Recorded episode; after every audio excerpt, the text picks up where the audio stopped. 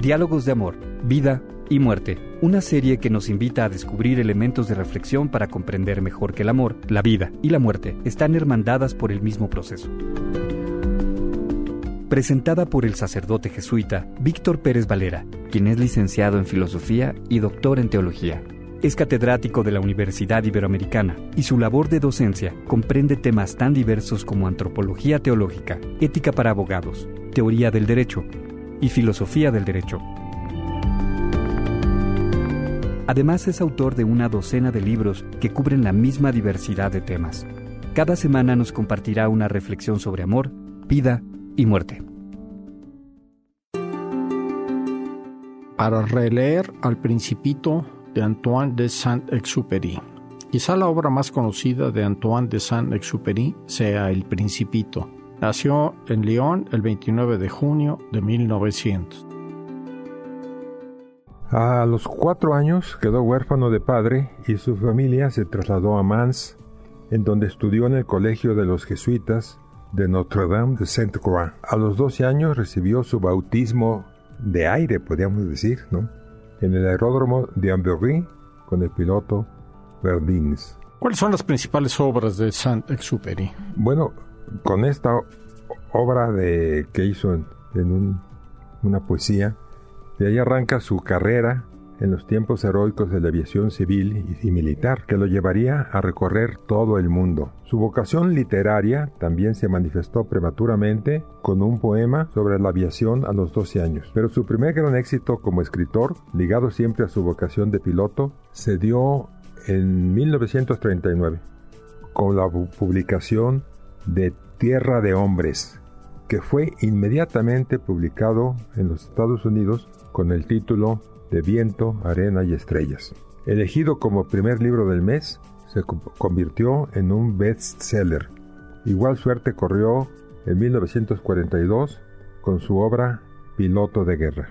En abril del año siguiente vio a luz, vio la luz El Principito, su obra cumbre, cuento para niños, pero del que podemos aprender mucho todos los adultos. El 31 de julio de 1944 partió para su última misión de reconocimiento de la que ya no regresó.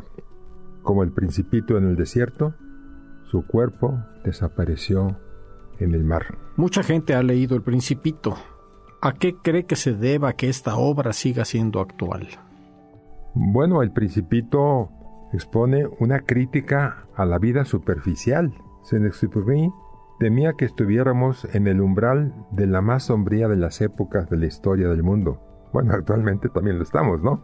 En la que nos nutríamos de una cultura superficial, decía él, como se alimenta a los bueyes con heno. En el principito no hay ni hadas, ni brujas, ni suspenso como en la Cenicienta, ni dramatismo como en la Bella Durmiente. Tampoco hay elementos mágicos, sino una sencilla fantasía que se puede asimilar a un sueño del desierto. En una atmósfera de una suave melancolía, se nos recuerda la nostalgia de nuestra infancia. Nos encontramos a lo largo del cuento de las insistentes preguntas del principito y las preguntas que no nos hacemos nosotros mismos. Primero, el principito se queda sin palabras ante un señor muy serio que jamás ha aspirado una flor, jamás ha mirado una estrella, jamás ha querido a nadie. Solo hace sumas y restas, pero eso sí, es un hombre muy serio. En el primer planeta nos encontramos con el viejo rey que siempre da órdenes razonables y que bien podía simbolizar a los gobernantes que ya no caben en este planeta, que tienen complejo de dar órdenes y que cada vez se quedan con menos súbditos. Allí se nos entrega una profunda reflexión para los jueces y también para todos nosotros. Es mucho más difícil juzgarse a sí mismo, dice Saint-Exupéry, más difícil que juzgar a los demás. Si logras juzgarte bien a ti mismo, eres un verdadero sabio. En el segundo planeta de esta obra nos encontramos con un hombre vanidoso. Para él los hombres no son otra cosa que admiradores, los vanidosos no oyen sino las alabanzas. Tema muy actual, ¿verdad? Queda la pregunta del principito. ¿por qué puede interesarse que te admiren?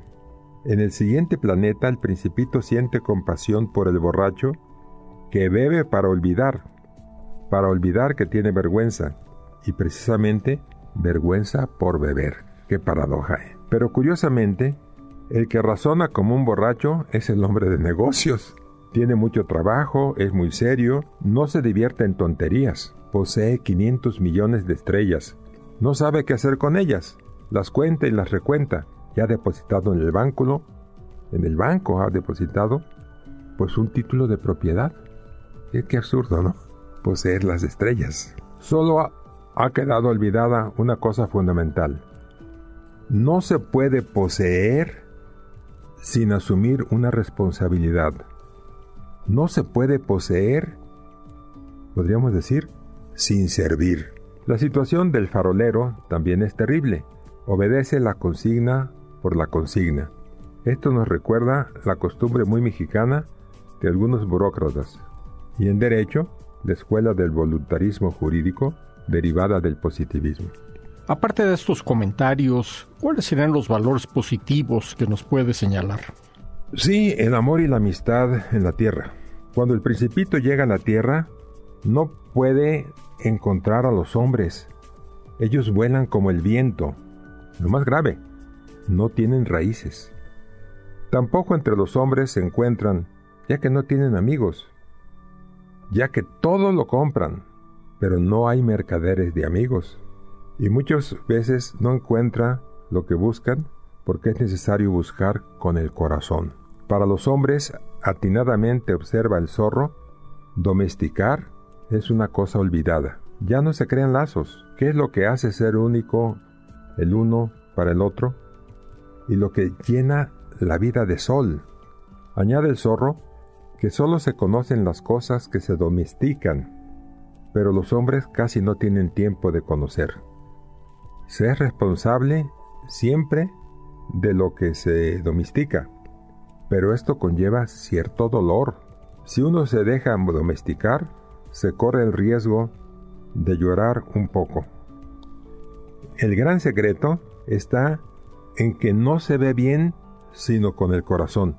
Y recordamos aquí esa frase célebre de, de San Exupéry, lo esencial es invisible a los ojos. Lo esencial es invisible a los ojos. Bueno, para finalizar nuestro comentario, en este cuento fantástico termina donde comenzó, en el desierto, pero nos ha enseñado que todo tiene sentido.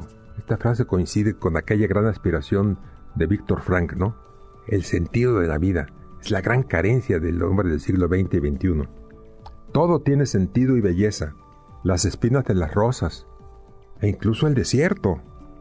Aunque nos parezca extraño, también el desierto tiene su belleza. Aparentemente no se ve nada, no se, oye, nada, y sin embargo, algo resplandece en el silencio. Lo que embellece es invisible, o a veces efímero. ¿Cómo podríamos decir el efímero? Por ejemplo, una sonrisa. Saint-Exupéry, en carta a un rehén, escribió, una sonrisa es frecuentemente lo esencial. Se nos paga con una sonrisa se nos impulsa con una sonrisa. Nos encontramos en la sonrisa por encima del lenguaje, encima de las castas, encima de los partidos. Yo creo que esto es lo esencial de San Exupéry. Los invitamos a leer o a releer El Principito y recuerden, pueden enviarnos sus comentarios a diálogos de abm@gmail.com, diálogos de a bchicam.gmail.com. Muchas gracias.